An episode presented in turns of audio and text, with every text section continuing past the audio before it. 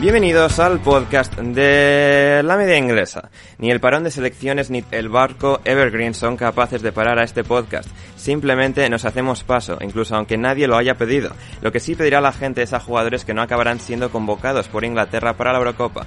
Hablamos hoy del torneo, de quién lo puede ganar, de qué significa. También un nuevo episodio de los planes de la Superliga Europea, el nuevo contrato de televisión de la Women's Super League, tiburones, ingenieros aeroespaciales, campos de golf y muchísimo más en el podcast de hoy.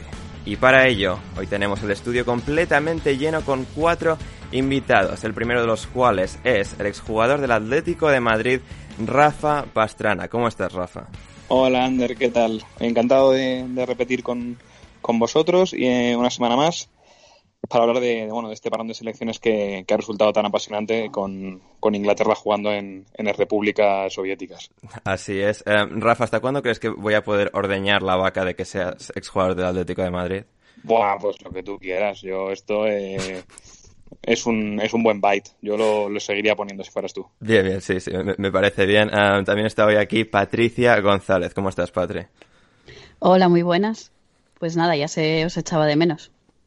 Igualmente, igualmente, Patri, un placer tenerte hoy aquí para hablar del parón de selecciones y de todos los temas que tenemos eh, pendientes. Debutando hoy en el programa también eh, de sitios como TUDN, el canal de YouTube Esportiva o el nuevo programa de Clubhouse de European Football Lounge, Cecilia Lagos. ¿Cómo estás, Ceci?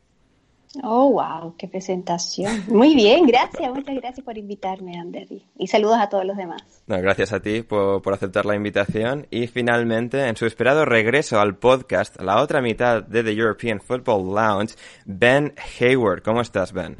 Hola, Ander, ¿cómo estás? Hola a todos. Un placer otra vez estar aquí, la verdad. Ah, igualmente, el placer es todo nuestro. Ben, eh, muy bien, vamos a ir con todos los temas de hoy que tenemos mucho a pesar del parón de selecciones. nosotros siempre tenemos cosas de las que hablar. Eh, antes de ir con Inglaterra, Rafa, eh, eso sí, que lo estábamos hablando tú y esta mañana. Irlanda ha caído 0-1 con Luxemburgo. pues sí, sí. Eh, la verdad que ha sido una cosa un poco extraña, ¿no? Porque el Hombre, por lo general que Luxemburgo gane un partido de fútbol y más en Irlanda. Claro, pues. lo que hablábamos también tú y yo, ¿no? O sea, que le ganen un partido Luxemburgo, algo que no sea, pues eso, San Marino, Andorra, Gibraltar, eh, pues eh, Armenia, pues se sale un poco de lo, de lo habitual pero lo que sí me, ha extrañado es que habían hecho, venían a hacer un partido bastante, bastante bueno con, con Serbia, eh, evidentemente gracias al gol del, del jugador del Preston, eh, Alan Brownie. Y, y aún así, que hayas pues, metido la eh, cuña de tu Preston North End aquí. ¿eh? Sí, sí, sí. Es que como hoy en Minuto Forest, claro, igual a estar un poco descafeinado sin Championship, digo, hay que meter la morcillita del, del Preston en algún momento.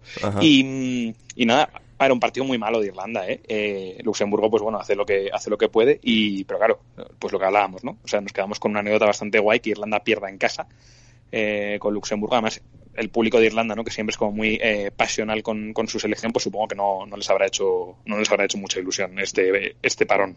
Por fortuna no podían ir al estadio, así que eso eso que se ahorró la, selección. Em, decía Mirko Bolesan en Twitter que por muy mal que parezca la derrota de, de Irlanda 1-0 contra Luxemburgo, el gol fue marcado por el delantero del Dinamo de Kiev, mientras que en Irlanda estaba el portero del Rochdale. Sí, sí, sí. Eh, pero es verdad que creo que el único jugador decente que hay, o vamos, decente, jugando en un equipo. Debe ser el único, sí. O en una liga. Claro, es el Gerson Rodríguez, este que además pues tiene un nombre de poco luxemburgués.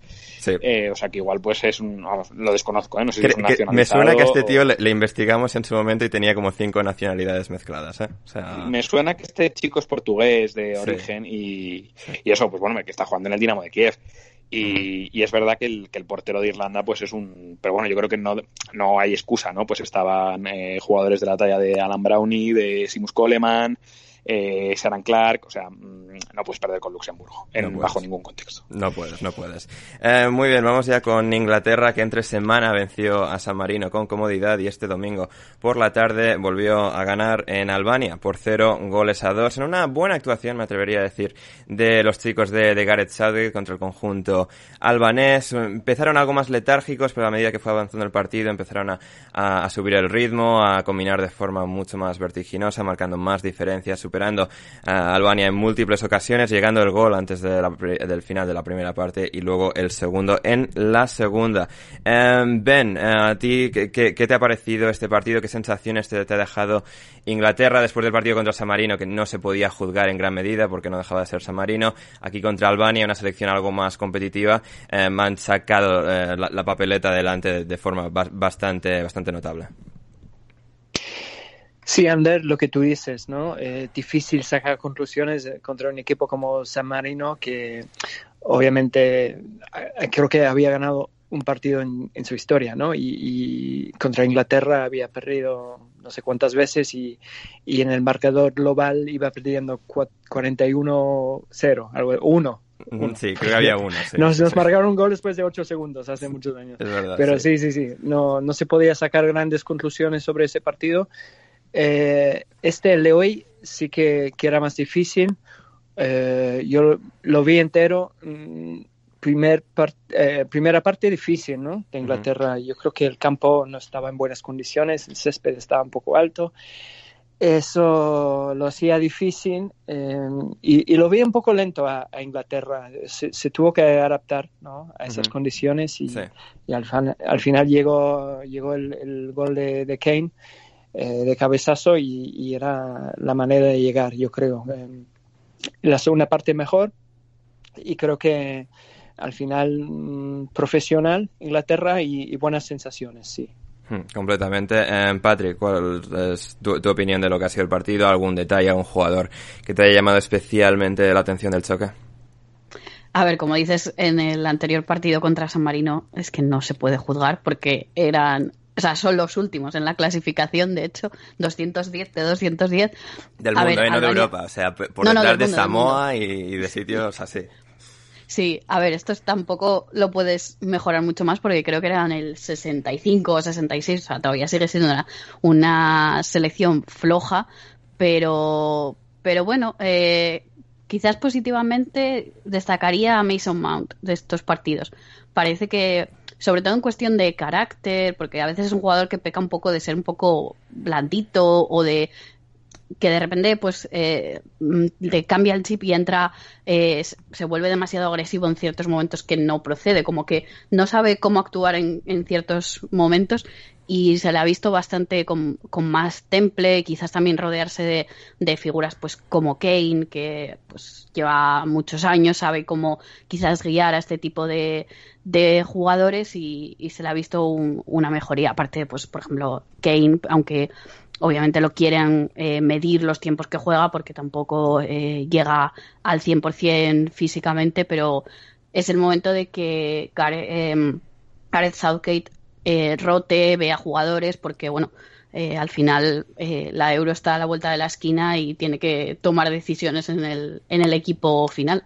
Mm, así es, así es. Llegaremos eh, específicamente un poco a lo que puede ser la convocatoria final. Um, Ceci, em, por tu parte, ¿cuál ha sido un poco tus impresiones, no solo de este partido, de esta semana, sino un poco de la selección inglesa en global, un poco en este increciendo desde el último mundial hasta esta Eurocopa, que parece que llegan cada vez mejor, con más opciones para, para convocar en, el torneo, y una selección que quizás todavía pues, necesita de un periodo de aprendizaje, pero sí que llega envuelto en, una, en un gran nivel de positividad y con muchos jugadores que parecen estar eh, preparados para, tomar las riendas. Yo creo que como hace mucho tiempo eh, se ve también una nueva camada de jugadores jóvenes muy talentosos, em, que, ha sido como siempre la queja de los últimos años en Inglaterra de tener a tantos extranjeros en la Premier League o en las ligas en general y no darle eh, fogueo o prioridad u oportunidades a los propios talentos y eh, decir básicamente que eh, siempre se está eh, sacando a talentos extranjeros y no talentos locales. Y en este caso, con esta selección, me parece que se está mostrando que hay una, una selección de jugadores que hacen un grupo muy, muy competitivo y también competitivo entre ellos. Eh, eh, y, otros con mucha, con mucha experiencia que pueden llevar liderazgo, pero también al mismo tiempo con algunos jugadores que de ser tan jóvenes necesitan todavía eh, un poco más de maduración, tanto en el carácter como en el juego mismo, o si están adelante, no sé, en la, definición, a veces demasiado, demasiada apuro por tratar de, definir, de hacer la buena jugada en vez de tener la pausa, la calma, eso quizás falta de, parte de algunos, como no sé, Mason Mount de repente o Raheem Sterling, hacer, hacer esa pausa. Pero claro, desde cuando desde el año 90 que no veíamos una selección eh, inglesa llegando a semifinales como sucedió en, en, eh, en, Rusia. Entonces eso, y, creo que hace mucho tiempo que no veía también un país entero tan ilusionado. Entonces, por supuesto que eh, tienen todo el derecho a, ilusionarse con lo que puede ser una antesala con, con, la Eurocopa. Ahora, el tema es que para mí también es súper... Eh, no sé, precario jugar cualquier cosa frente a rivales como San Marino, que tiene puesto 55 en Europa, que es, eh, de hecho está el último en el ranking de, países de la UEFA, el coeficiente. Albania eh, tiene número, está en el ranking de la FIFA en el número 66, 41 en el, en el, ranking de la UEFA. Entonces, ¿hasta qué punto se puede realmente em, evaluar el rendimiento de un equipo que puede ser muy bueno, pero que no tiene la exigencia de los rivales como corresponde para ver si realmente está a la altura del desafío con selecciones en, en, la, en la Eurocopa, ¿no? Mm. El grupo también que le toca, déjame revisarlo acá, está con Croacia, con Escocia y con República Checa. Obviamente ahí yo te diría que Croacia es el más difícil, pero si los aprietan, ¿cómo, cómo rinden? Ese es el tema. Hmm, así es, así es. Supongo que eh, será una prueba un poco más difícil luego esta semana contra Polonia, el tercer partido de este parón de selecciones para, para Inglaterra. En cuanto a jugadores concretos y algunas de las preguntas que hay pues respecto a quién, eh, cuál debería ser el once titular final en, en, la Eurocopa, cuál debería ser la convocatoria. Em, ben nos preguntaba un oyente, Luis, eh, em, ¿es Declan Rice, em, Phillips la mejor opción para el medio campo de Inglaterra? Yo creo que sí. particularmente ellos dos en ese centro del campo, ¿qué te han parecido?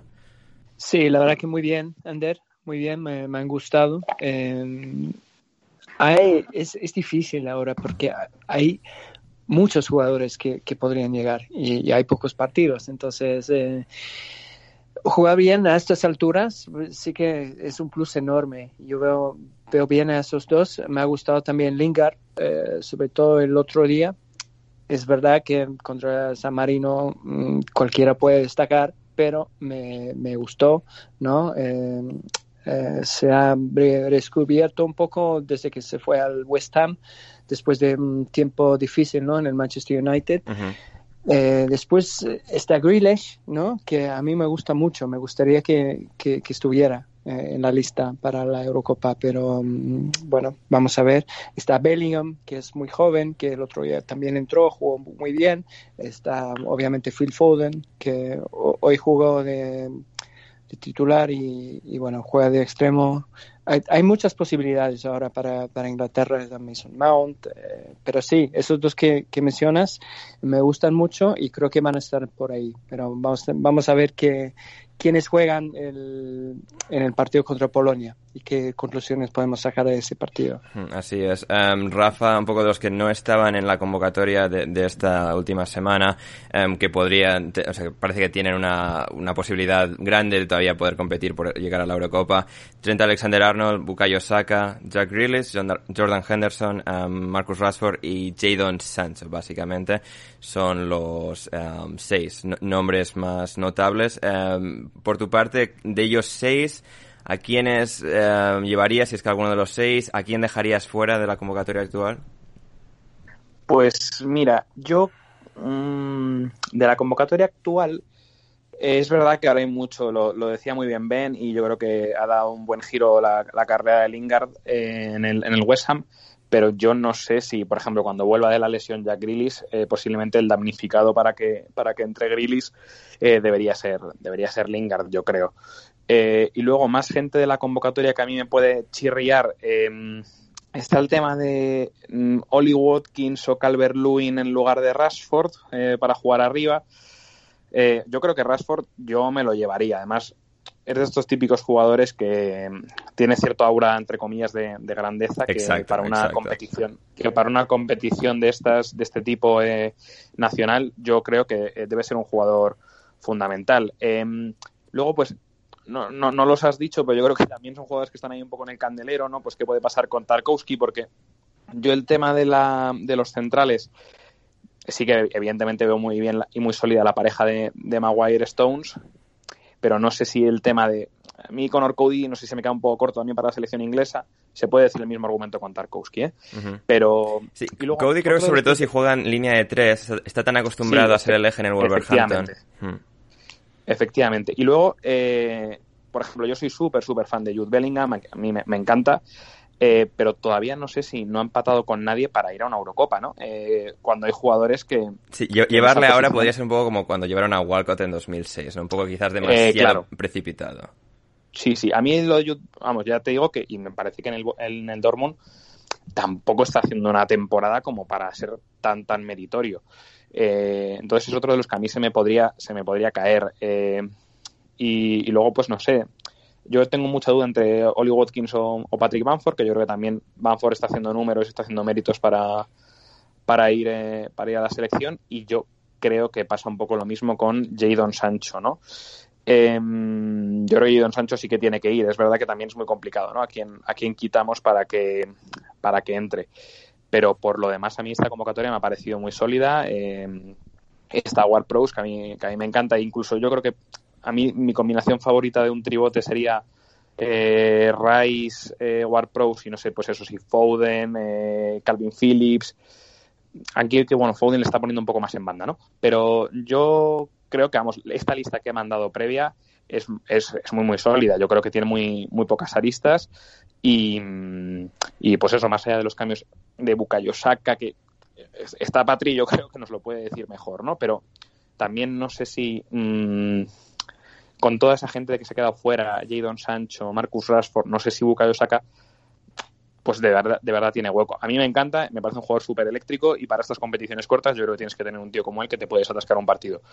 Pero pues que al final es eso, pues como diría Roberto Gómez, es muy, yo me dedico a poner, no a quitar, y es, que es muy, es muy, claro, es muy difícil hacer una lista de 23, ¿no? Habiendo posiblemente 30 tíos que podrían eh, estar en la convocatoria final. Sí, sí, la, sabiduría de Roberto Gómez siempre presente en nuestras mentes.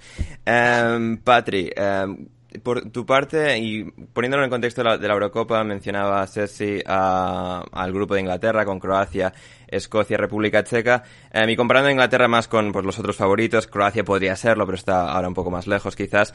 Em, ¿cuál, es, ¿Cuál crees que es el rol de Inglaterra en cuanto a favoritismo en la Eurocopa? Según las apuestas, si no me equivoco, en diferentes casas de apuestas tienen a Inglaterra como la favorita ahora mismo por delante de Bélgica, Francia, Alemania, España, Italia. Em, tú, desde tu perspectiva, ¿cómo lo ves? Pues es que ahora mismo lo que se ha visto en este parón y en el anterior, todas las selecciones están atravesando como un momento de quizás de problemas. Por ejemplo, España en los dos partidos de este parón eh, ha tenido una actuación bastante mala, salvando los partidos de mala manera. Eh, Bélgica ayer la estuve viendo y me pareció que para el equipazo que tiene no juega nada. O sea, es un equipo muy aburrido de ver y no sé hasta qué punto eh, en la euro puede ir más allá. Este es el problema siempre con Bélgica. Tienes grandes expectativas, tienen muy buenos jugadores, pero luego en el campo como que no fluye el juego. Alemania siempre está ahí, eh, siempre es un equipo que, aunque parece que van un poco al trun trun, cuando llega las competiciones como tal, eh, como que se, se, forma un bloque y, salen hacia adelante. Entonces, Inglaterra tiene ahí ese quizás ese hueco de que ahora mismo no hay una selección en Europa que digas, buf, es que son favoritos por, por mucho, están haciendo partidazos porque no, no está pasando. Entonces, eh, puede estar entre las favoritas, pero ya sabemos que mm, cuando Inglaterra eh, está entre las favoritas es cuando suele, eh, suele liarla, porque cuando empezó todo el run run de que la gente se vino arriba con la selección de It's Coming Home fue cuando fue tremendo Inglaterra tremendo. Claro entonces cuando más hype hay puede ser que sea cuando peor lo hagan pero sí está creo que esta vez es bastante justificado porque están jugando bien es un bloque bastante bastante compacto ya no es como quizás hace cuatro años bueno casi cinco eh, que estaba todavía como muchos jugadores jóvenes acoplándose, ahora como parece que es un poco más eh, equipo, entonces por sensaciones sí que, sí que los metería entre los favoritos. Muy bien, muy bien. Um, em, como persona que cubrió uno de los últimos grandes torneos eh, de selecciones que se jugaron, que fue en 2019, el Mundial Femenino de Fútbol, em, ¿cómo crees que puede ser, cómo crees que se puede vivir esta, esta próxima Eurocopa? Barney Roney escribía un artículo interesante en The Guardian al respecto de cuál puede ser la sensación que, que produzca esta, esta competición, esta edición de, la Eurocopa después del año y medio que habrá pasado en, en ese momento desde que, del inicio de la pandemia y un poco siendo la época ya en verano, cuando parece que van a eh, levantarse muchas de las restricciones sobre aglomeraciones de, personas y demás eh, a lo largo de Europa, ¿cuál crees que puede ser el, impacto? ¿Qué crees que puede significar este, torneo en, en 2021? A ver, es, todo tan relativo en este momento que eh, lamentablemente en la mayoría de nuestros países acá en Europa el, nivel de contagios, o al menos acá en Europa del Norte, está, eh, central y norte, está aumentando y está siendo súper difícil de contener. Y sin embargo, por ejemplo, Dinamarca ya le aseguró a la UEFA que puede eh, que va a tener al menos 11.000 o alrededor de 11.000 espectadores en los partidos que va a a, tener como, como sede en la Eurocopa. Eh, acá en Holanda, o en Países Bajos, como hay que decirle ahora, que me carga, lo encuentro horrible. Pero sí, sí, yo también. Yo, estoy en tu eh, barco con eso. Eh, me, me, parece muy bien, somos, somos varios. se está haciendo una serie de estudios coordinados entre el gobierno y los organizadores de eventos con fiestas, eh, qué sé yo, de bailes, eventos de congresos y partidos de fútbol con público, todos testeados negativos, una cosa muy bien eh, planificada para justamente ver si es posible garantizar un número de espectadores en la Eurocopa, en los cuatro partidos que acaba de haber en el Amsterdam, perdón, en el Johan Cruyff Arena. Eh, para tener algo de gente. Ayer la diferencia fue un montón, hubo 5.000 personas en el, en el Holanda-Letonia y, la, verdad es que fue súper grato de ver. Sí, es cierto que era como manchones en un estadio que tiene 55.000 personas de capacidad, pero eh, a lo que tú ibas y respecto también de, de, aquel artículo, efectivamente sería una fiesta, sería un desahogo enorme, sería algo fantástico, algo muy necesario, porque eh, no tenemos público hace un año o año y medio. Ha habido algunas iniciativas entre medio de la pandemia que han durado muy poquito, porque los números empiezan a subir inmediatamente de, los contagios, entonces no, no, no ha sido posible. Si llega a haber público, evidentemente la sensación de desahogo y de, de revancha y de alegría, de carnaval, va a ser súper. Si no, bueno, seguirá siendo pospuesta como hasta ahora nomás y a verlo por, por la tele, porque suspender el torneo y cancelarlo ya de manera eh, indefinida no es una opción para la UEFA. Eh, tampoco tenemos claro si todavía va a seguir el tema de las 12 ciudades em, em, eh, como se, organizadoras, ¿no? de las 12 ciudades sede. Entonces, tenemos todavía, nos faltan tres meses pero no tenemos ninguna definición y en un par de semanas, en abril, tienen que dar las respuestas. Pero eh, todo depende de las autoridades. Al final, la UEFA no es la última que decide, sino que son las autoridades sanitarias de cada país eh, cuyas ciudades son sedes. Entonces, hay mucho paño que cortar, va a haber mucha apuesta a ciegas que hacer. Eh, y, nada, ojalá que pueda haber, aunque sea un poquito de gente. Lo de ayer ya fue un avance, 5.000 personas, 11.000 sería fantástico. Pero honestamente, yo creo que sería mejor no hacernos muchas ilusiones.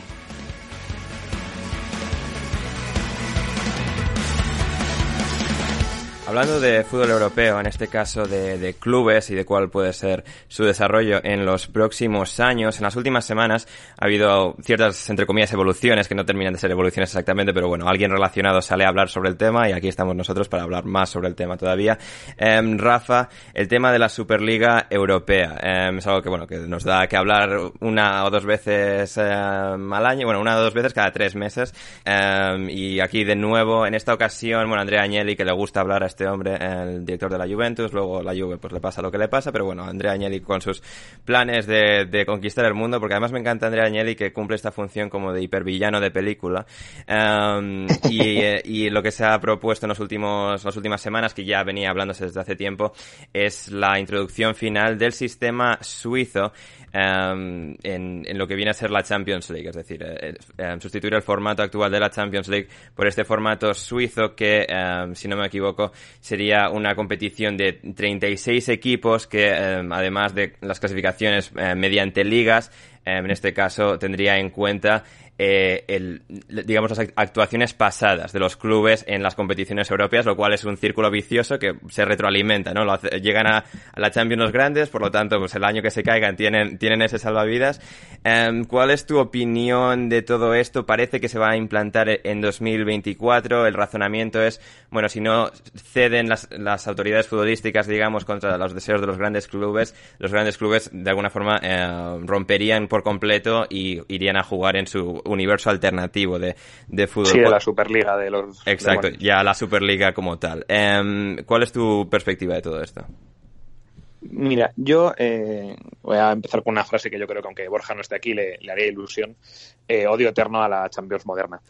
Em, yo la verdad es que esto de lo del sistema suizo a mí me parece joder, que atentas eh, directamente pues contra la, la, propia meritocracia, las historias chulas que puede tener una Champions, ¿no? Eh, cuando de mm. repente pues se planta eh, pues aquella final del Mónaco Porto, es verdad que ha llovido mucho desde aquello, pero bueno, pero que últimamente todos Hay gente que, sigue viviendo de, aquella final, ¿eh? No quiero decir nombres. Sí, no, es verdad, hay un, hay, un, entrenador que sigue viviendo de ello, pero em, al margen de ello tenemos todos los años hay una sorpresa, ¿no? Hace el año que el, que el Mónaco de Bernardo Silva, Falcao se carga al Manchester City, el, el, propio Lyon cargándose al Manchester City, el Ajax llegando hasta, hasta semifinales y llega el Tottenham, o sea que tampoco digamos que no es uno de los grandes históricos de, de, Europa.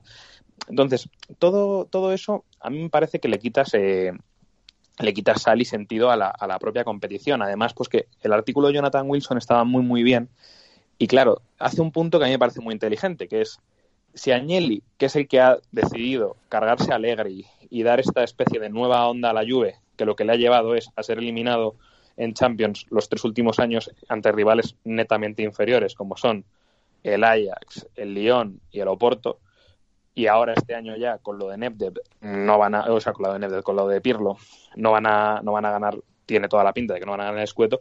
Si este señor que su toma de decisiones pues no parece que es la más acertada, está liderando esto pues en manos de en manos de quien de quien estamos, ¿no? Y mm, yo la verdad que eso, que me parece un, un método de competición muy aburrido, eh, se meterían mucho, porque uno de los argumentos es como que vamos a quitar partidos de los absurdos de la fase de grupos, ¿no? Eh, pero claro, es que al, al, final vas a tener a los equipos entre, no sé si es el 9 y el 16, jugando partidos entre ellos de manera absurda, no miento, entre el 9 y el 24, para jugar y conseguir eh, estar donde ya están los ocho primeros. Exacto. Entonces, ahí sí que vas a meter eh, partidos, eh, pues esto le podría pasar perfectamente al Atlético de Madrid, ¿no? Pues jugar contra el, contra el Brujas de turno.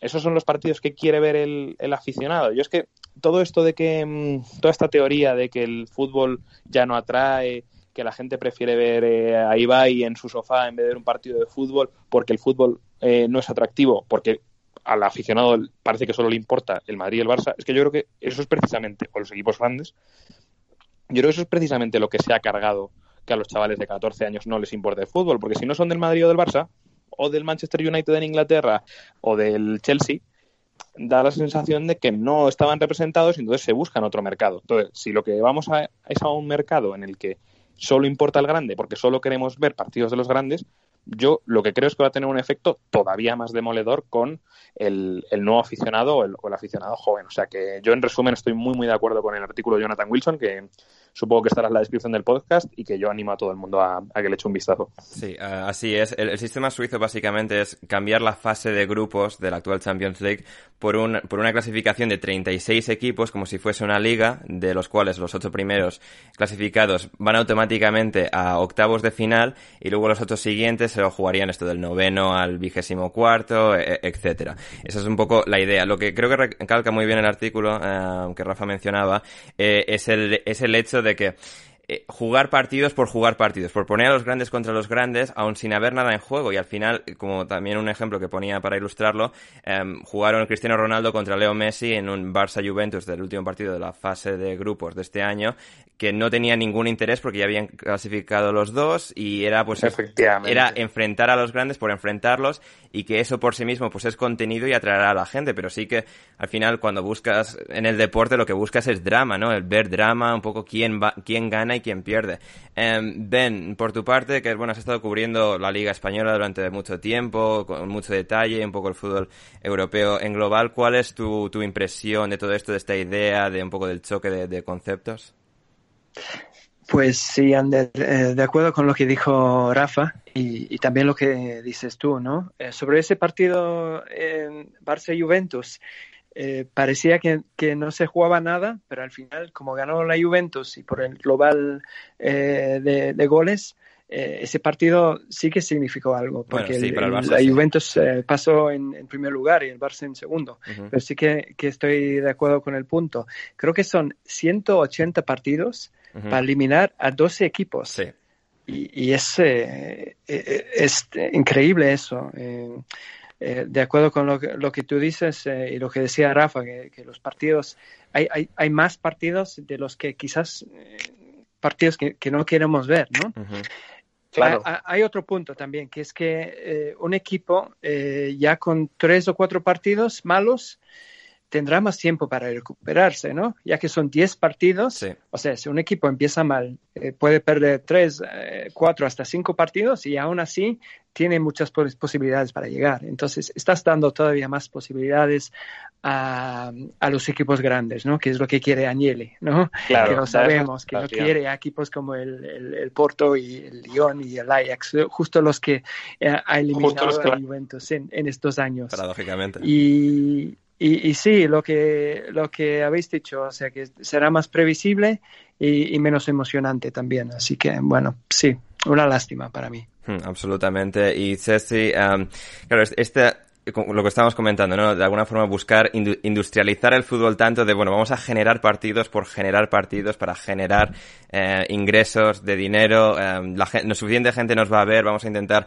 consolidarlo todo lo más posible, supongo que ahora con la pandemia más todavía, un poco más ese interés de vamos a asegurar nuestros ingresos, que no haya eh, tropiezos en el camino, además viéndolo desde una perspectiva pues más eh, de negocio, pues obviamente quieres asegurar tus ingresos lo máximo posible y si puedes quitar Em, un poco de emoción a los partidos, pero asegurarte de que siempre vas a tener esos partidos, de alguna forma incita mucho a, estos directivos, a esta gente, a, proponer esta idea y a, impulsarla.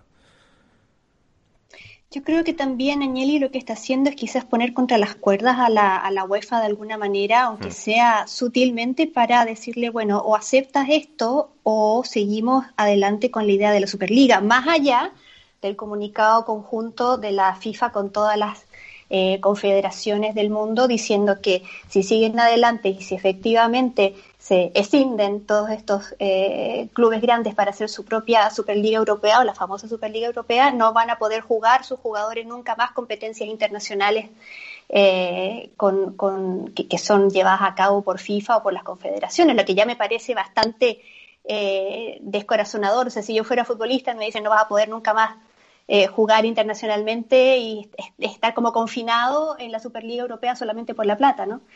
Em, pero bueno, hay, yo creo que, es un poco de parte de Agnelli es, esa amenaza, pero sin duda todo esto y desde siempre, desde hace muchos años, desde que el fútbol pasó de ser deporte a, a, ser eh, simplemente eh, una industria, antes que todo, efectivamente todo se mueve en base al dinero y, se ha deshumanizado profundamente también por eso que es una de las cosas que, siempre digo, pero eh, sí, o sea, imagínate, em, también lo que significa al final tomar en cuenta que los 16 que eh, clasificarían a la ronda, a, los octavos de final, jugarían como se hacía en la Copa Libertadores de América hasta hace unos años también, antes de cambiar también por, por, el sistema de, de, sorteo, que el primero jugaba con el último y así se iban emparejando, ¿no? Entonces, y lo menciona Jonathan también en ese artículo que leí el día que, salió, que me parece fantástico, también se presta para que muchos de repente eh, digan, bueno, voy a jugar a sacar el resultado que me conviene para enfrentarme al que quiero enfrentar,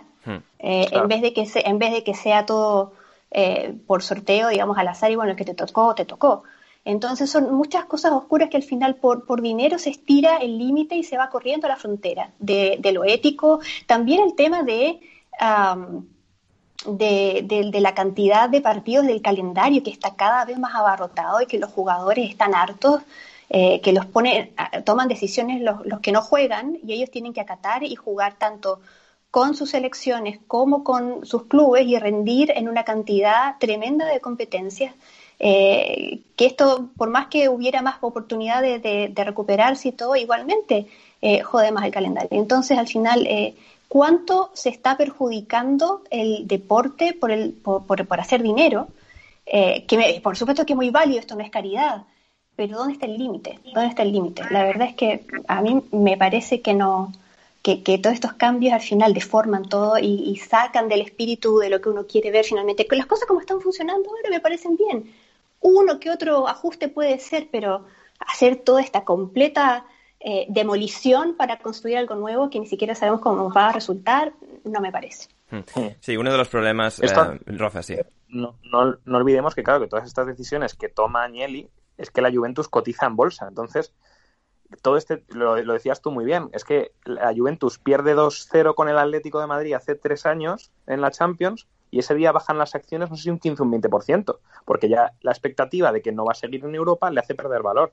Entonces, Claro, lo que Agnelli casi igual, incluso igual eh, presionado por sus accionistas, lo que tira es a, oye, es que mm, yo no puedo poner a mi club en una situación en la que por una coyuntura que es un accidente, que me elimine el Oporto, pierdan las acciones de mi club X valor y el club pierda X dinero. Pero eso es, claro, pues un poco lo que comentaba Ceci, ¿no? Pues la perversión de, de este deporte hasta, hasta los límites del más absolutos del negocio, ¿no? Hmm, así es. Y Patri, también una de las cosas quizás del sistema actual o lo de, lo de, que siempre ha sido, lo que siempre ha sido el fútbol es el hecho de que al final ha estado siempre como muy desregulado de alguna forma y ya como ha, degenerado de como de forma entre comillas natural hacia esto, es decir, no quizás haber eh, formateado las competiciones más en el pasado, haber intentado poner más restricciones, haber quizás intentado capar un poco lo que es el crecimiento exponencial de los grandes clubes y que se genere un poco esta, esta división tan enorme entre los clubes de la superélite y el resto. Em, creo que al final es una de las grandes diferencias, por ejemplo, a la hora de hacer la comparación con las ligas norteamericanas de, deporte, por ejemplo, que es el hecho de que, bueno, sí, son ligas cerradas, eh, siguen un poco esos sistemas de que la temporada regular no importa demasiado, sí que tiene su interés, pero no al mismo nivel que luego los playoffs, juegan el primero contra el octavo, el segundo contra el séptimo, etcétera, pero sí que hay un poco ese, ese problema de que eh, tienen las ligas norteamericanas que creo que en Europa, con, los grandes equipos, existiría el problema también de que em, los grandes equipos no quieren eh, tener años de estar dando vergüenza siendo el último eh, clasificado en el, un contexto eventual de una liga, de una Superliga Europea. Y, por ejemplo, pues equipos como el Arsenal o el Valencia en su momento, pues pasarían un poco de ser grandes clubes a ser pues los New York Knicks, por ejemplo, ¿no? del fútbol, de la NBA aplicados al fútbol en este caso.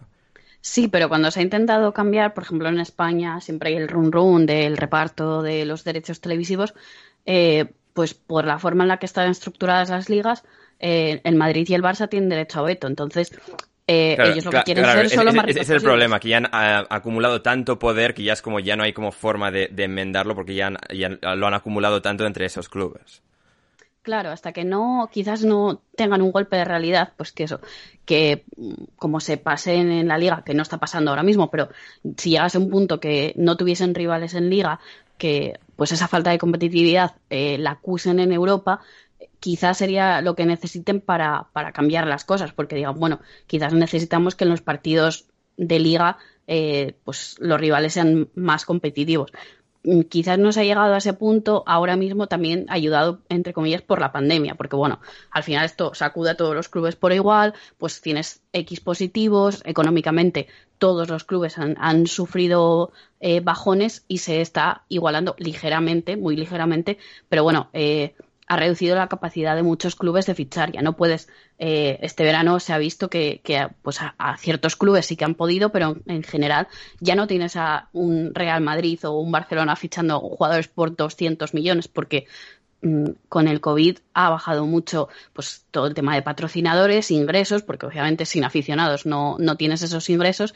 Entonces, quizás sería el momento de que se planteasen que las cosas están un poco mejor, pero no quieren. Ellos lo que quieren es ser los más ricos, ganar el máximo dinero posible y pues si en Europa eh, van, avanzando poco a poco, pues bueno, pero claro, ¿cómo llegaría a un concepto de Superliga Europea eh, cuando vienen, no sé, eh, a pelearse contra otros equipos que están mejor gestionados, económicamente pues los ingresos vienen de otras fuentes, no solamente dependiendo del dinero de las televisiones. Eh, no, no sé, yo es que este concepto de Superliga Europea lo veo muy mal, tendría que gestionarse muy, muy bien, porque por ejemplo eh, en baloncesto con el tema Euroliga, con las superlicencias, que es algo parecido a lo que quieren hacer aquí con la Superliga Europea, se está viendo que es un cachondeo, porque hay equipos que por méritos en liga no merecerían jugar la, la Euroliga porque están, o sea, mm, no entran casi ni en playoff para pelear por el título. El Vasconia no sabe de lo que le hablas. No, no sé.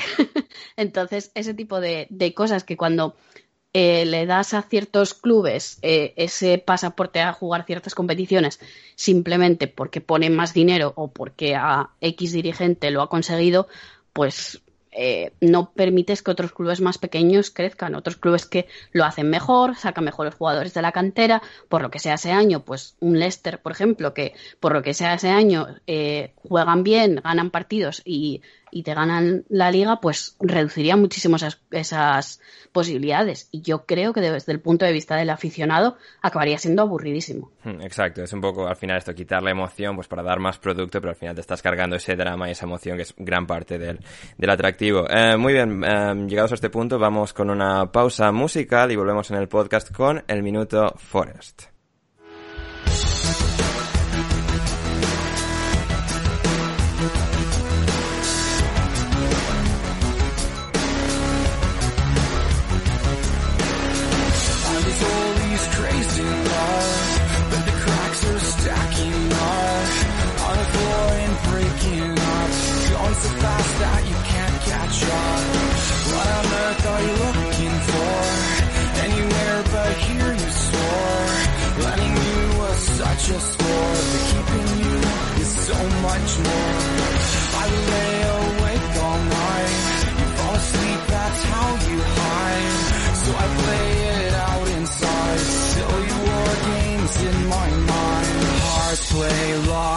And found, drag them up and down.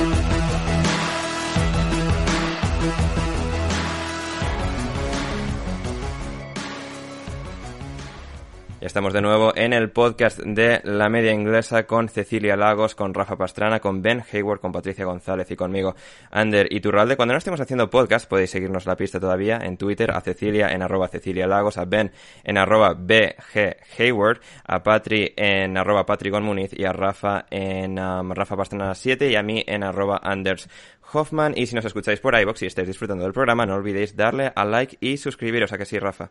Sí, sí, sí, hay que, hay que empezar con la carrera de la pole, darle like y descargarlo. Y ya lo vais escuchando cuando buenamente podáis. Pero antes de, antes de nada, eh, el, like y, el like y el comentario. Así, así, así es, así es. Y vamos ahora en el Minuto Forest con eh, el nuevo contrato de la Women's Super League, de la Superliga Femenina eh, bueno, Superliga, no, no, no, no, con la, no con la misma connotación, eh, pero en este caso la, la Liga Femenina, la Premier League Femenina en, en Inglaterra, que ha firmado un nuevo contrato de televisión, como decía en, en la intro, eh, un contrato, eh, bueno, que es enorme para, para el fútbol femenino, que supone un golpe de, de efecto muy grande, un contrato de televisión que va a ser durante tres años y que tiene un valor de 8 millones de libras por temporada, convirtiéndose así en el mayor contrato de televisión firmado por una liga de fútbol femenino. Eh, Ceci, empezamos por ti. ¿cuáles, ¿Cuáles son tus valoraciones, tus impresiones de este contrato, de lo que pueden suponer, de lo que supone eh, en gran medida para el fútbol femenino de forma global, eh, aunque sea en este caso pues solo dentro de Inglaterra, pero bueno, con los grandes clubes que están ahí, que compiten luego en la, Champions, como Manchester City, Chelsea, Manchester United, em, Arsenal, ¿cuáles son tus impresiones? Me parece que es fantástico, que es efectivamente lo que el fútbol femenino está necesitando y que es cierto que no todos los países están en condiciones y no todos los medios están en condiciones en este momento además tan golpeados por la pandemia eh, de hacer inversiones de esa naturaleza, pero efectivamente se, o sea, se puede, se puede con voluntad. Yo creo que lo que más falta para apoyar al fútbol femenino es voluntad. Y acá en Inglaterra hace bastante rato eh, que se están haciendo las cosas muy bien. Creo que la la Women's Super League es probablemente la mejor liga en cuanto a organización, a marketing, a visibilidad, a, sponsorship, eh, todo lo que necesita eh, como apoyo tomando en cuenta igualmente que siempre puede ser mejor, pero esto ayuda a que sea mejor. Y creo que puede ser un buen espejo y una buena em, como linterna que lidera la fila para que los demás sigan, em, porque eh, Europa sin duda tiene en el mundo eh, las mejores condiciones para el fútbol femenino y aún así está a años luz del fútbol masculino y sin duda también está a años luz de lo que se ve en otros continentes, especialmente de Sudamérica, de donde vengo yo. Entonces, em, esto me parece fantástico, es, es, mucha plata para lo que, eh, o sea, de partida ya es, es un, avance en cuanto a tener dos canales, eh, como Sky Sports y la BBC, transmitiendo partidos en vivo ya sin tener que estar dependiendo del streaming online, porque eso es algo fantástico que ha tenido hasta ahora la, liga femenina eh, inglesa, de tener su propio sistema gratuito de streaming que lo puedes ver prácticamente de todos lados, en cualquier parte del mundo. Pero cuando un deporte se muestra por televisión, más allá de que no tenga el mismo alcance que puede tener online, eh, igualmente sabes que ha subido de nivel. Eh, es, la, sensación es de importancia. Entonces, esto es lo que necesita el fútbol femenino y esta es la visibilidad que necesita. Entonces, esta inversión eh, que envuelve a Sky Sports con la BBC, donde van a pagar eh, 8 millones de libras esterlinas por temporada, es un acuerdo de, tres años que empieza desde la próxima temporada, 21-22.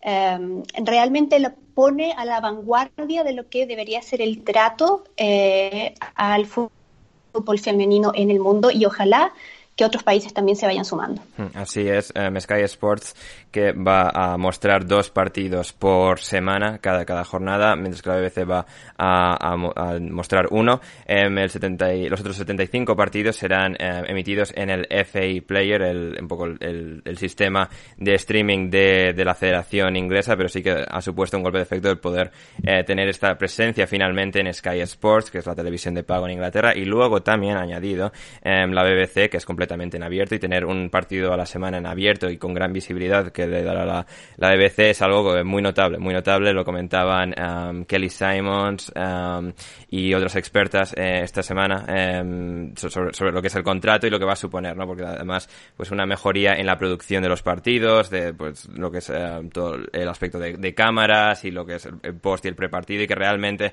hay, hay esa voluntad, como decía Chelsea, ¿no? Que en, esta, en esta ocasión lo que demuestra esto sobre todo es esa voluntad de querer em, hacer crecer al fútbol femenino y de, ir aupándolo y que pueda por fin tener un poco la oportunidad de, asentarse como, competición y como, como deporte. Eh, Patri, por tu parte, em, ¿alguna opinión al respecto? ¿Qué crees que puede significar? Si hay algún, algunos aspectos concretos en los que esto, esta noticia particularmente va, va, a suponer un plus para el deporte femenino.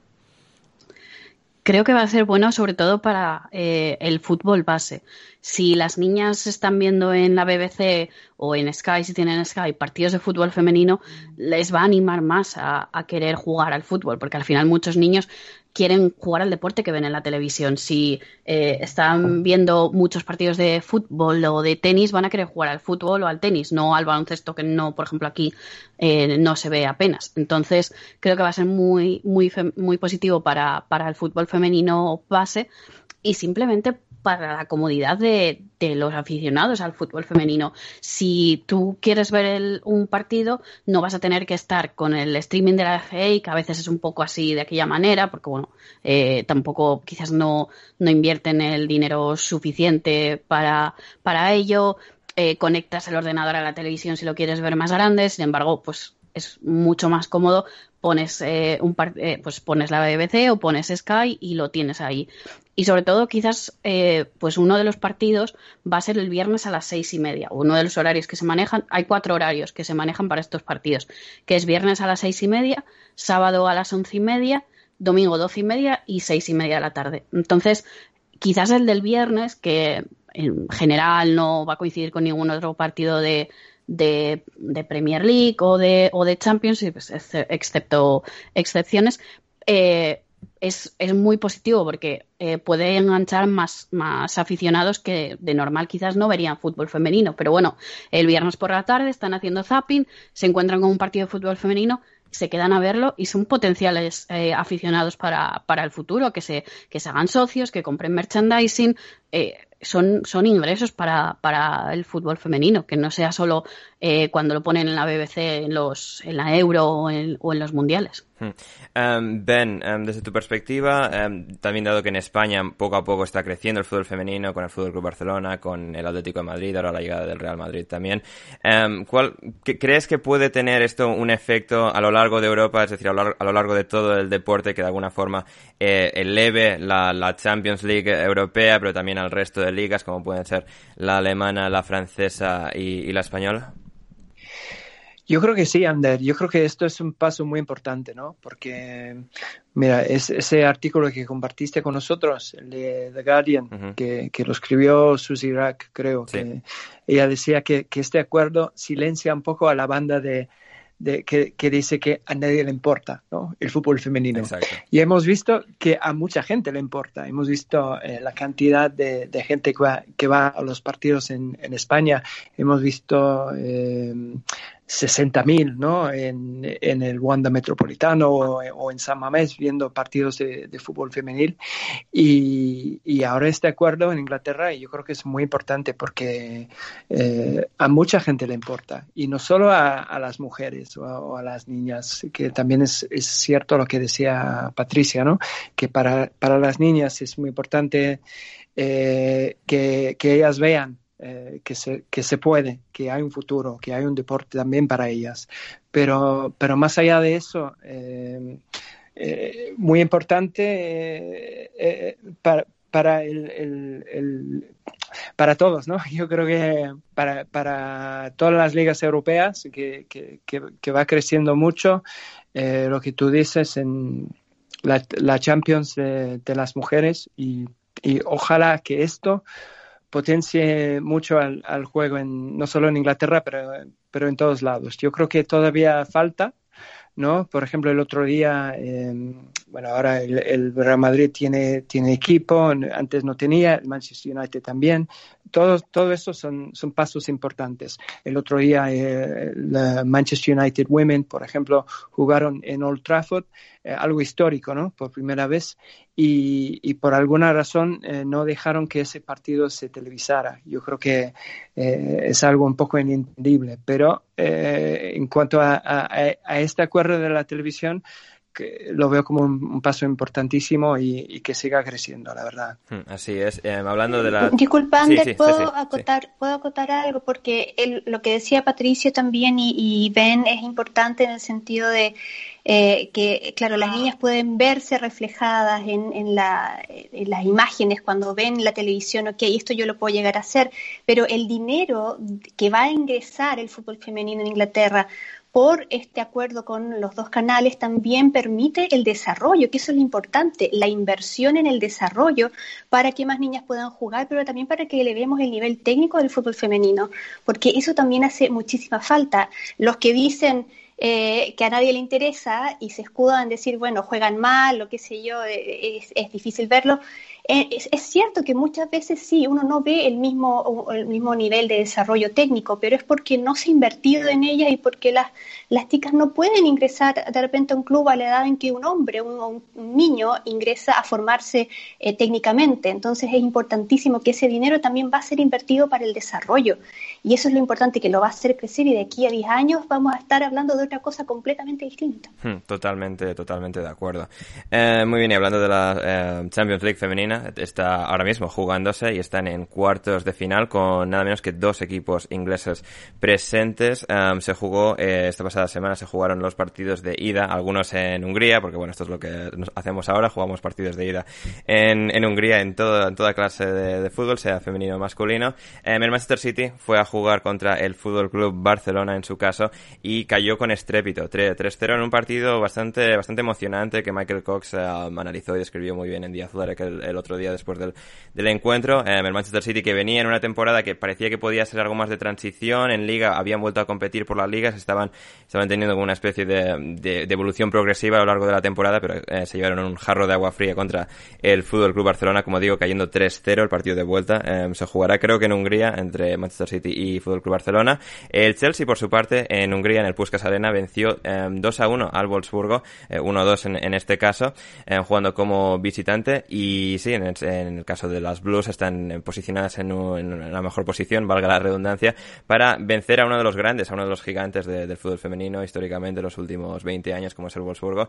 Y el Chelsea, bueno, al menos cuenta, con la artillería para ello, con el equipo para, para ganar en el partido de vuelta y estaremos atentos a, la evolución, particularmente del Chelsea. Manchester City parece que lo va a tener más complicado, pero el Chelsea lo tiene mejor. Y de los otros dos partidos fueron Olympique de Lyon ganando 0-1 a PSG y el Bayern de Múnich ganando 3-0 al Rosengar, como digo, en los partidos de ida de los cuartos de final de la um, Champions League femenina y de la Superliga femenina en Inglaterra. El Manchester United en, esta, este fin de semana que hubo jornada ganó 2-0 al West Ham en un derby del norte de Londres. El Arsenal ganó 0-3 al Tottenham. El Manchester City, por su parte, antes mencionado, ganó 1-0 al Reading. El Everton ganó 0-5 al Brighton and Hove Albion. El Chelsea 2-0 al Aston Villa y el Birmingham City empató a 1 con el Bristol City. El Chelsea ahora mismo es líder con la misma cantidad de partidos jugados que Manchester City que es segundo y Manchester United que es tercero. United con eh, unos baches en las últimas jornadas ha caído parece que de la lucha por el título que se eh, limitará a Chelsea con 47 puntos ahora mismo, Manchester City segundo con 45 y luego ya tercero el, el United con 38 y el Arsenal con 35 y antes de pasar al resto de temas, bueno, pasando a otro de los temas, en este caso, Rafa, eh, hemos tenido jornadas de League One y League Two, particularmente quería centrarme en un par de partidos, bueno, especialmente en uno, eh, y, el, y el otro en este caso sería... El 7-0 entiendo, ¿no? Sí, bueno, el 7-0, el 7-0 es uno de ellos, también el, el Portsmouth que, que, ganó y también eh, el Sunderland, pero particularmente en el 7-0 del Peterborough United sobre el Accrington Stanley. Rafa, ¿tú como jugador viviste algún 7-0 así contra contra un rival no mucho más superior que tú, de, una, de un nivel similar, pero que luego os pasa la mano por la cara?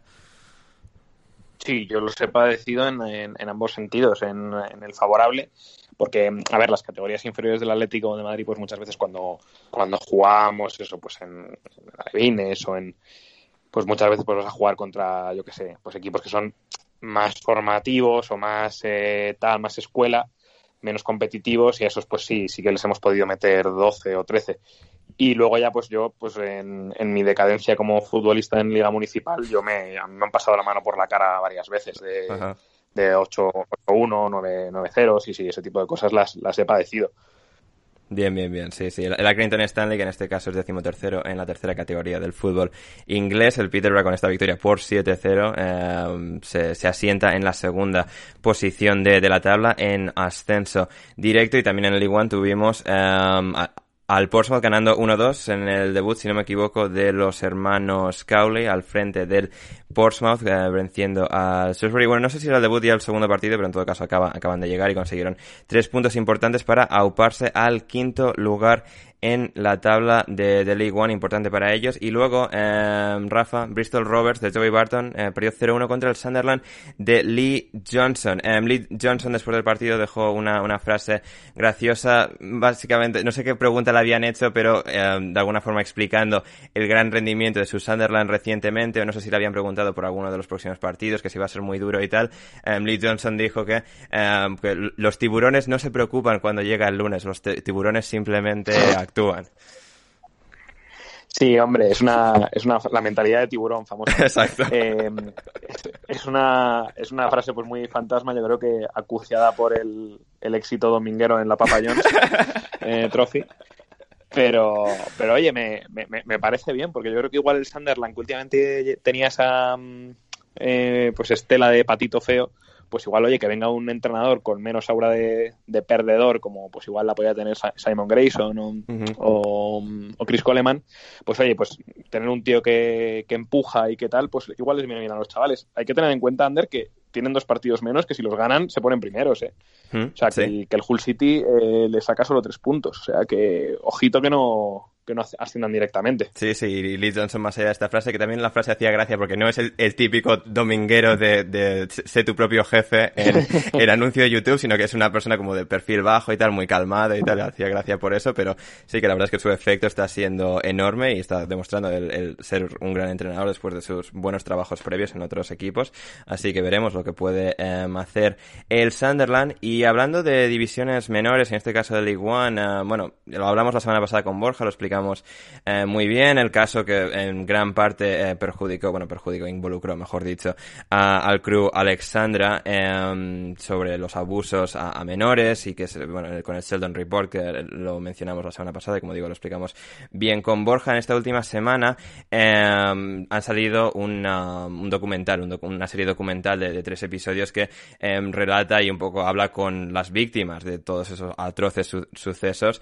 de, abusos a menores Borja eh, precisamente nos decía, eh, bueno, decía en Twitter eh, el otro día, comienza hoy la BBC la emisión de Football's Darkest Secrets, documental de tres episodios sobre los abusos sexuales a menores en este deporte. Llevamos 20 minutos del primer episodio y ya me están dando ganas de vomitar y llorar a la vez. Durísimos testimonios de los supervivientes.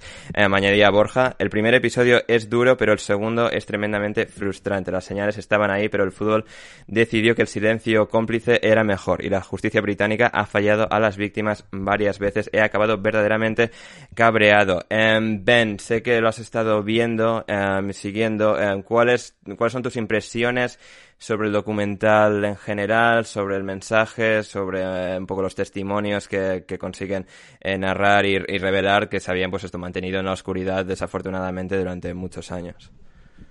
Sí, Ander, muy triste todo. Yo la verdad que, que he visto los tres episodios es un documental eh, muy duro, eh, pero muy importante y, está muy bien hecho, la verdad. Eh, recomiendo a, todos, si, lo pueden ver, véanlo porque está muy bien hecho. Lo que sí, estoy de acuerdo con lo que decías antes en ese tweet, que sí, y yo creo que los clubes sabían, algo sabían y no hicieron nada para detenerlo. Y eso es, es realmente triste porque ha, arruinado vidas. Eh, me leí el libro de Andy Woodward también. Andy Woodward es el primero que, que sale eh, a, a, contar lo que le pasó a él y reveló su nombre. Eh, de aquí ya han pasado casi cinco años. Sí, noviembre de 2016, que lo reveló todo con Daniel Taylor en The Guardian, sí. Eso es, exactamente. Eh, acabo de leer su libro, eh, me lo compré el viernes, fíjate, me lo leí en, dos días. Tremendo, ¿eh? Es, es buenísimo, Sí, sí, sí, lo, recomiendo. Además, eh, eh, en Kindle me salió en, en tres libras, pero bueno, da igual. Eh, es buenísimo, pero también cuesta, cuesta mucho leerlo porque el testimonio de él, de otros, lo que vimos en el documental, es, es tristísimo todo. Pero es necesario y, y, y lo bueno es que mira, él salió y a partir de ahí eh, ha ayudado a, mucha gente y ha dado a, mucha otra gente la confianza para salir a contar sus historias también y, incluso ha ayudado a, otra gente a, a, seguir adelante. Eh, por ejemplo, cuenta eh, el caso de un chico que se iba a suicidar y no lo hizo porque, porque escuchó su testimonio y todo eso. Entonces, sí, sí, sí que hay un, lado positivo de esto, que creo que lo que pasó en Inglaterra en los años 80, y, a ver, no solo es Inglaterra, yo creo que ha pasado en, en muchos lados, pero aquí es un, un escándalo. Creo que eh, Andy Woodward está decepcionado porque dice que, que la uh, Football Association le escuchó, eh, pero que, no ha hecho mucho, no ha hecho lo, suficiente, el crew tampoco. Eh, y ese silencio hace mucho daño, yo creo que, pero um, ojalá que, que, ayude a, mucha gente, seguro que sí, y porque esto seguramente sigue ocurriendo, mucho menos que antes. Pero sí, seguro que, todavía hay casos hmm. y, espero que estemos todos más atentos que, que, en su día. El mundo también ha cambiado y, todos tenemos que, aprender de, este episodio, que, es muy, muy triste, la verdad. Hmm, totalmente, muy, muy bien expresado por, por, tu parte, Ben. Eh, muy bien, vamos con un tema algo, algo más ligero, algo más eh, fácil de contar en este caso, Rafa, que es el nombramiento de Majeta Molango como nuevo presidente de la Asociación de Jugadores en Inglaterra. Eh, Majeta Molango es un exjugador de, de fútbol que eh, estuvo en la cantera del Atlético de Madrid, eh, luego pasó en Inglaterra por Brighton y otros equipos eh, cedido, tuvo una carrera bastante corta, se retiró muy joven para, bueno, dado que no se le daba particularmente bien, decidió pivotar hacia otra carrera, se hizo, se hizo abogado y luego estuvo durante 10 años ejerciendo en Madrid, por lo que hemos podido saber, y luego fue eh, también director eh, operativo del, um, del Mallorca. Rafa, tú como abogado que eres en Madrid, ¿te cruzaste alguna, te has cruzado en algún juzgado con Majeta Molango? Yo en un juzgado no, pero a mí me fue profesor mío en el, en el máster de, Derecho Deportivo. Ostras, ¿eh? Tremendo. Y sí, sí, sí. Hombre, es un pañuelo, Rafa. claro, tú tal y como lo has dicho, eh, el futbolista del Atlético de Madrid, eh, tuvo que dejarlo porque era muy malo, estudió Derecho, cualquiera podría pensar que, yo voy siguiendo un poco la estela, ¿no? del bueno de Maeta. Eh, no, no, o sea, eh, Maeta eso estuvo eh, mucho tiempo en, Baker and McKenzie, eh, que es que es pues una muy buena firma aquí en Madrid de, herencia americana. Y, y, yo te lo decía antes fuera de fuera de micro, ¿no? a mí me parece que es una persona, aparte de con, con una formación y con un conocimiento del, del campo fabuloso, es un es un animal social, o sea, es una persona súper hipnótica, eh, súper atrayente. Y, yo creo que el, nombramiento es muy positivo, pues porque yo creo que, eh, o sea, yo no he coincidido con él, ¿eh? porque Maeta, es, mayor que yo, yo no he coincidido con él en la cantera. Pero, pero, joder, al final es un jugador que ha tenido que moverse, creo que estuvo en Inglaterra en el Lincoln, en equipos un poco más pequeños que, oye, le pueden haber dado cierta perspectiva para poder, eh, para poder dar un trasfondo bueno como, como presidente de, la, de la asociación. Y yo creo que también, oye, también es positivo porque el anterior presidente nos llevaba 40 años.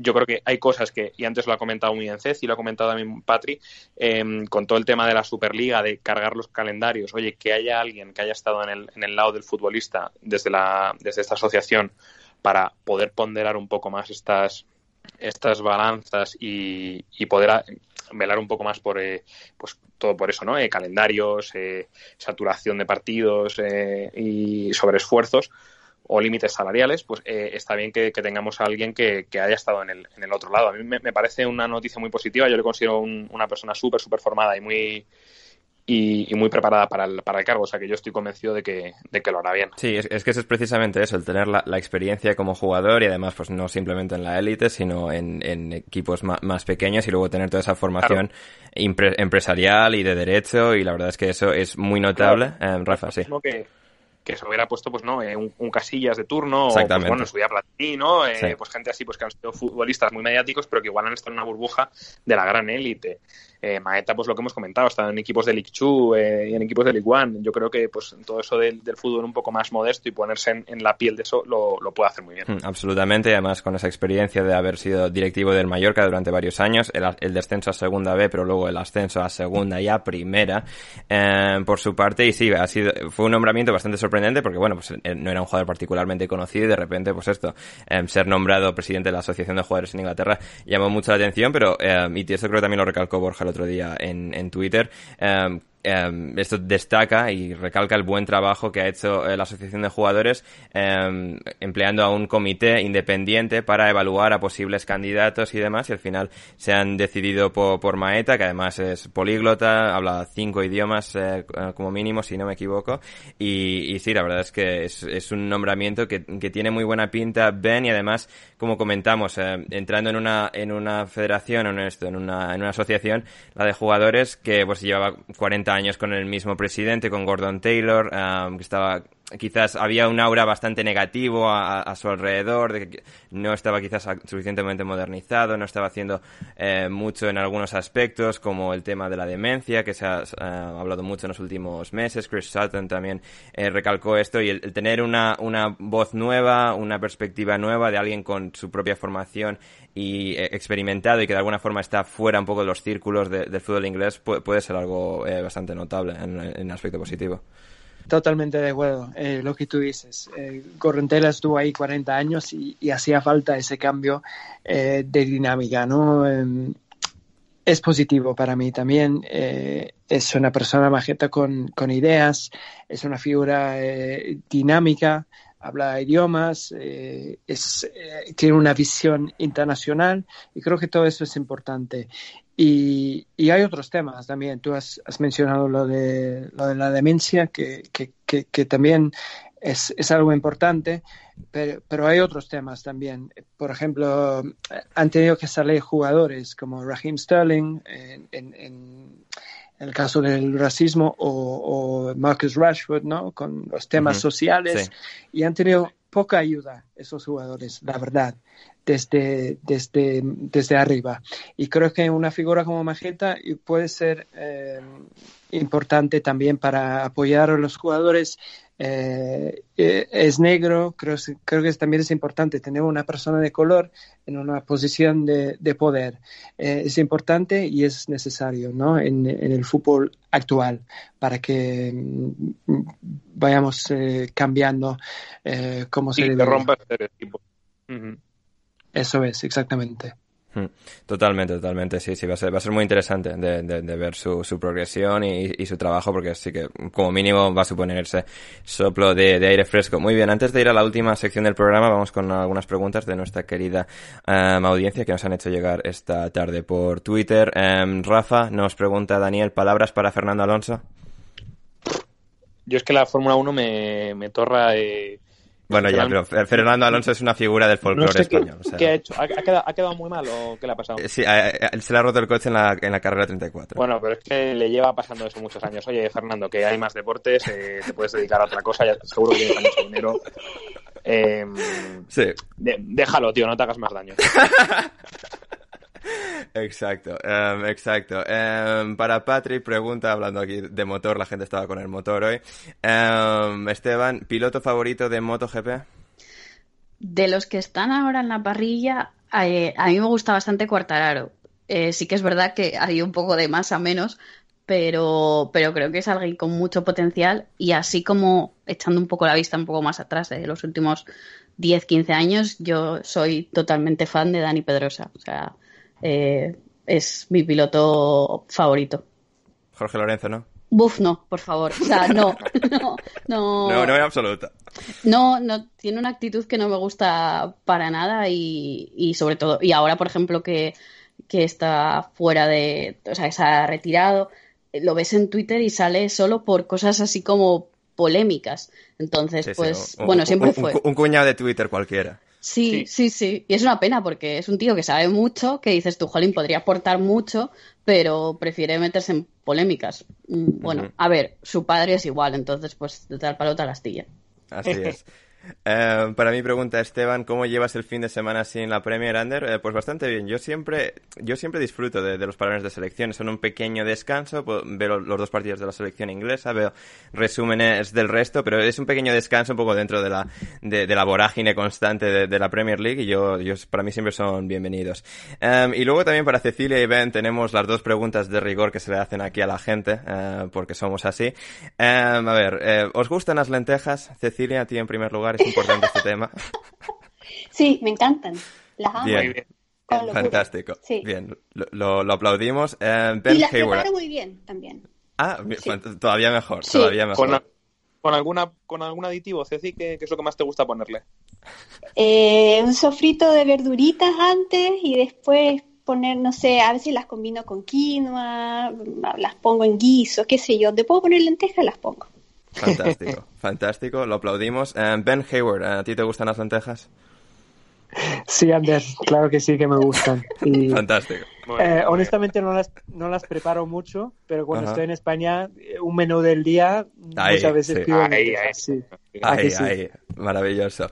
Eh, la segunda pregunta es si sois bielsistas. Creo que la respuesta con Cecilia la sabemos, ¿verdad, Ceci? Sí, sí, sí. De con todos los volúmenes y con un letrero enorme así brillante, sí. Fantástico.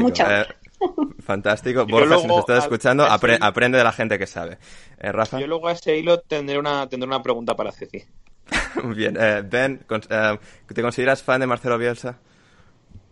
Sí, Ander, me encanta Bielsa. Sí, sí, muy fan. bien, bien. gente con criterio. idea, todo. Y, sin Bielsa no tenemos a Guardiola tampoco, acuérdate. Total, totalmente. Así, así es. Rafa, eh, ¿Qué quieres añadir? Me da que no vas a añadir algo que me va a gustar, así que no, no yo creo que es una pregunta buena, porque no sé si os habéis enterado de que eh, Musa Dembélé, el, el, no, miento, Usman Dembélé, el jugador del, del Barça, que últimamente mejora mucho sus prestaciones, él ha dicho que es fanático del Leeds y que le encanta Bielsa. Entonces, quería preguntaros, vosotros que sois bielsistas, ¿hasta qué punto se puede atribuir la mejora de Usman Dembélé como futbolista a ver al Leeds? no, por favor. A ver, yo creo que sí. O sea, es evidente. Es evidente. Tú, Ceci, ¿cómo lo me, me, me, parece, ese, si ya lo ponemos en el terreno de los milagros, me parece, me parece mucho, ¿no? Ya empezar a atribuirle milagros a Bielsa ya me parece mucho, pero eh, no. O sea, si lo inspira, si lo inspira, me parece fantástico. Si cuando ve el Leeds, Dembélé dice, oh, cómo me gustaría trabajar con Bielsa, cómo me gustaría ser un jugador para que él me viera, Puede ser, y me parecería fantástico. Pero eh, digamos que es incomprobable. Sí, exacto, exacto. Muy, muy, bien resumido por parte de Ceci. Uh, muy bien, uh, avanzamos con las últimas preguntas. Uh, nos dice Felipe, qué gusto saber que Cecilia estará en el podcast. Me siento obligado a volver a escucharos, ya que perdí la costumbre por culpa del teletrabajo. Pues lo celebramos. celebramos que Felipe nos vuelva a escuchar gracias a, Cecilia Lagos. Y que dé like, y que dé like, que se acuerde Felipe de dar like. Muchas gracias. Eh, muy bien. Y um, Kike nos dice, Patri, um, ¿qué tan probable es que la FIFA eh, sancione a la selección de México por el grito despectivo que hacen cada vez que despeja el portero? ¿Podría escalar a tal punto que lo suspendan de una competencia internacional? Yo de esto no sabía nada, lo reconozco, eh, pero después de haber leído los artículos que nos envió y un par de artículos más, eh, es que lleva 14 sanciones, creo que es una burrada así. Entonces creo que y escalarán un nivel más que quizás son pues alguna sanción deportiva de quizás pues eh, eh, no eliminar la competición pero eh, pues algún partido o algo algo concreto y económicamente obviamente cerrarles el estadio pero creo que tanto como para expulsarles de una competición mm, no sé si llegaría a tanto tendría que ser que se repitiese todavía en muchas eh, eh, ocasiones, eh, pues como escalando en diferentes niveles. Pues primero una multa cuantiosa económica, después cerrar el estadio, después pues algún tipo de sanción deportiva menor, entre comillas. Y luego ya si eso, pues expulsarles. Pero es que ha habido campañas de los jugadores, ha salido todo el mundo a decir, por favor, dejar el grito. Y no, o sea, los aficionados no sé, no sé en qué piensan, hasta que no, quizás que les cierren el estadio o alguna cosa, no, no cambiarán. Hmm, puede ser, puede ser. Em, Carlos nos pregunta top 10 de comidas inglesas. A ver, de Carlos, un top 10 es demasiado aquí para, para el podcast aquí. No, tienen, tantas. puede ser. Em, ben, como persona inglesa que eres, ¿un, top 1 de comida inglesa? A ver, sí, yo soy inglés, pero y, eh, últimamente estoy cocinando mucho, pero platos ingleses, eh, pocos, ¿eh? En realidad. Pero los, hay, los hay algunos, ¿no? Los hay algunos, como el, um, el, roast dinner, por ejemplo, de los domingos, o un buen shepherd's pie, por ejemplo. Bien, bien, bien, bien, fantástico.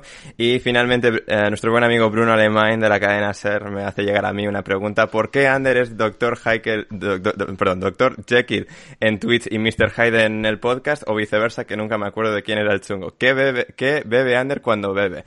Eh, no, Ander no bebe nada nunca, eh, porque Ander es muy aburrido, pero en Twitch sí que me, me desmeleno bastante más porque, a ver, el podcast pues lo considero un producto más serio con gente como Ceci, Ben y Rafa y Patrick en, el, en Twitch con amigos y tal, pues em, de, de, lo que no es el ámbito del fútbol, pues sí que ahí me, dejo llevar un poco y hago un poco el show porque ya que la gente nos está viendo y tal, pues para entretener al populacho. Pero sí, nada más que eso. Lo, grave es que lo mío no es por sustancias psicotrópicas. Eh, muy bien, y con esto eh, cerramos esta segunda parte del programa y vamos con la parte final con el Fergie Time. Bruce,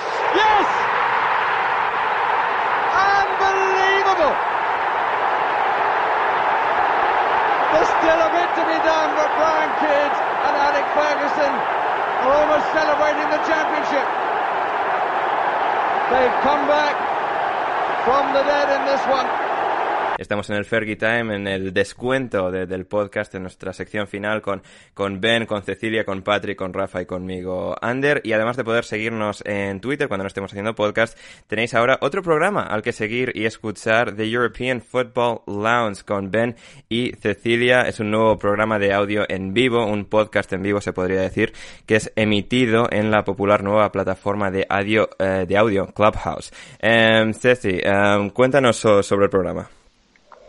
Bueno, como tú decías, es, un espacio que estamos realizando todos los días lunes a las 4 de la tarde horario central europeo o a las 3 de la tarde en eh, el Reino Unido junto con mi eh, amigo Ben Hayward, que, agradable que está presente hoy día también.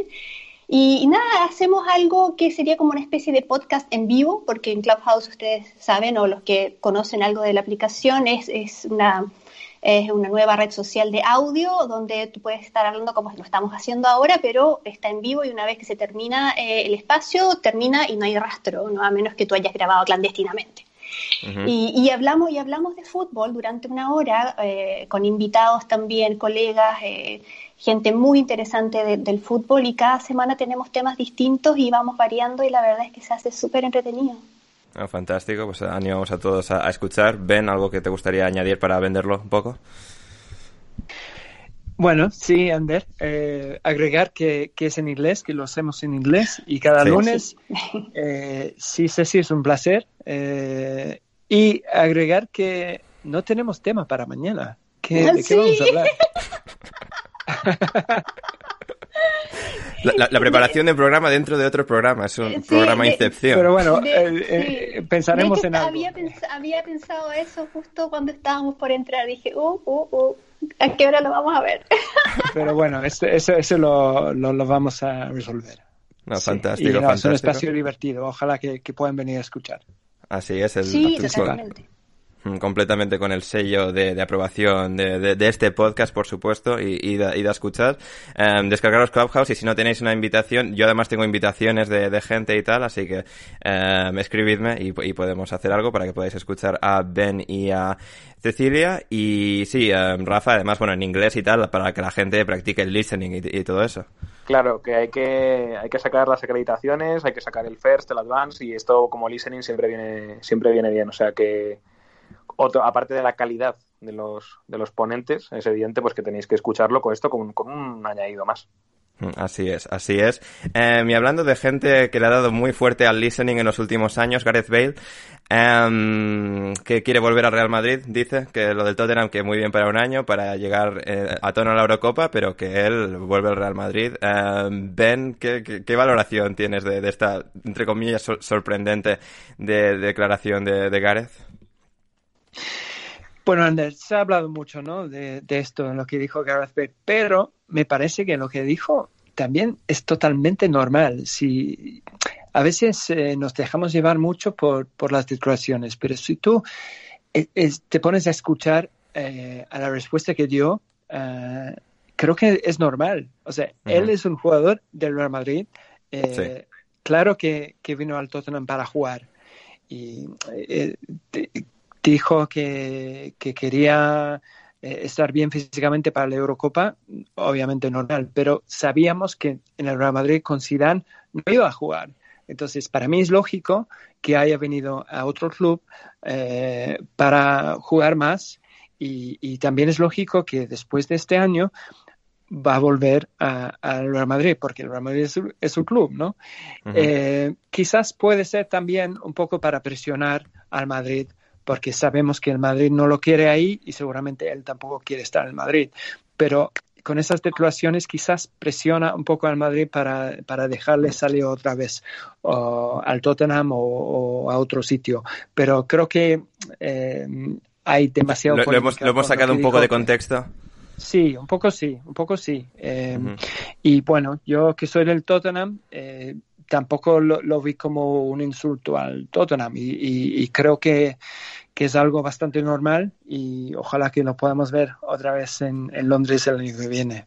Muy bien. Eh, bueno, Rafa, también creo que entre las declaraciones de, de, Bale había alguna alusión de que su familia le gusta mucho Madrid y tal. Eh, ¿Creemos, es posible que los campos de golf en Madrid sean mejores que en Londres? Hombre, yo creo que no, ¿no? Porque en Londres al final siempre... pero bueno, llueve y tal, un poco más... Claro, el tiempo sí, seguramente.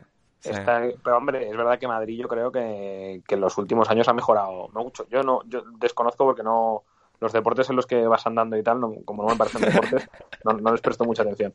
Pero lo que, lo que le gustará de la vida de Madrid supongo que sean otras cosas más allá del campo de golf, como la, se supongo que el tiempo, la gastronomía, las cosas que, que por ejemplo, Ben está valorando, ¿no?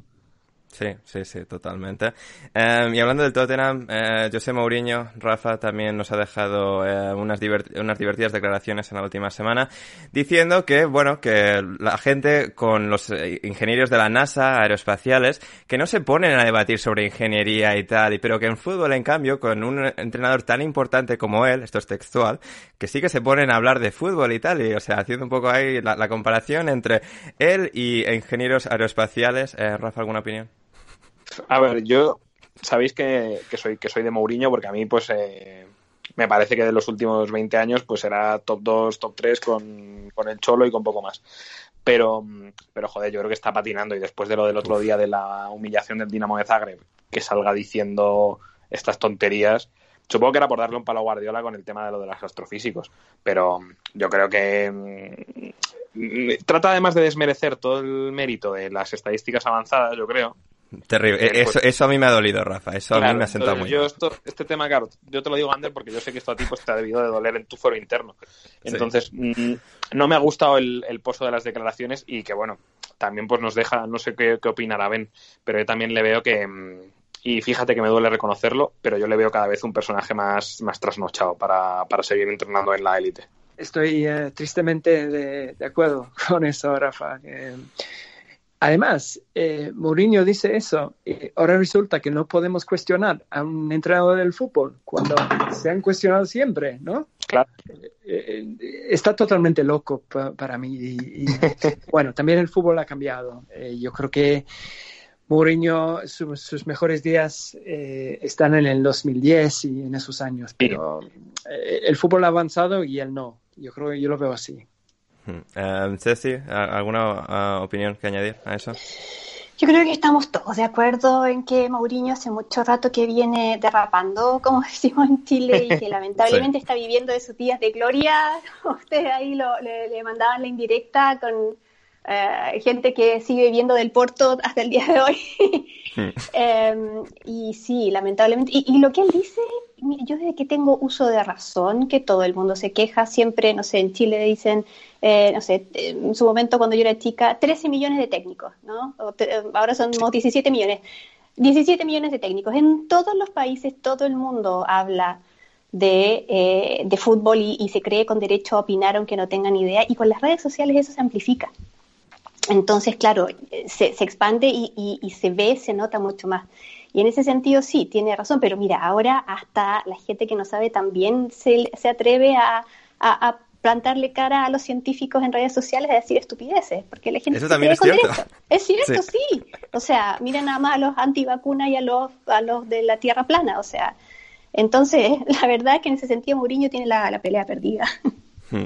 Eh, y hablando de, gente que cuyos mejores días parecen detrás de, ellos, Ceci, um, Coutinho, Flip Coutinho, em, después de su marcha de Liverpool hace años no, no le ha ido especialmente bien, ganó una Champions con el Bayern, curiosamente contra el equipo que le fichó del Liverpool, cosas de la vida. parece que su salida del Barça se acabará produciendo más pronto que tarde después de que no haya funcionado. Se ha especulado con el posible regreso a Coutinho del Liverpool. ¿Cómo ves la carrera de Coutinho? ¿Crees que un posible regreso al Liverpool podría ser algo positivo, algo que funcionase?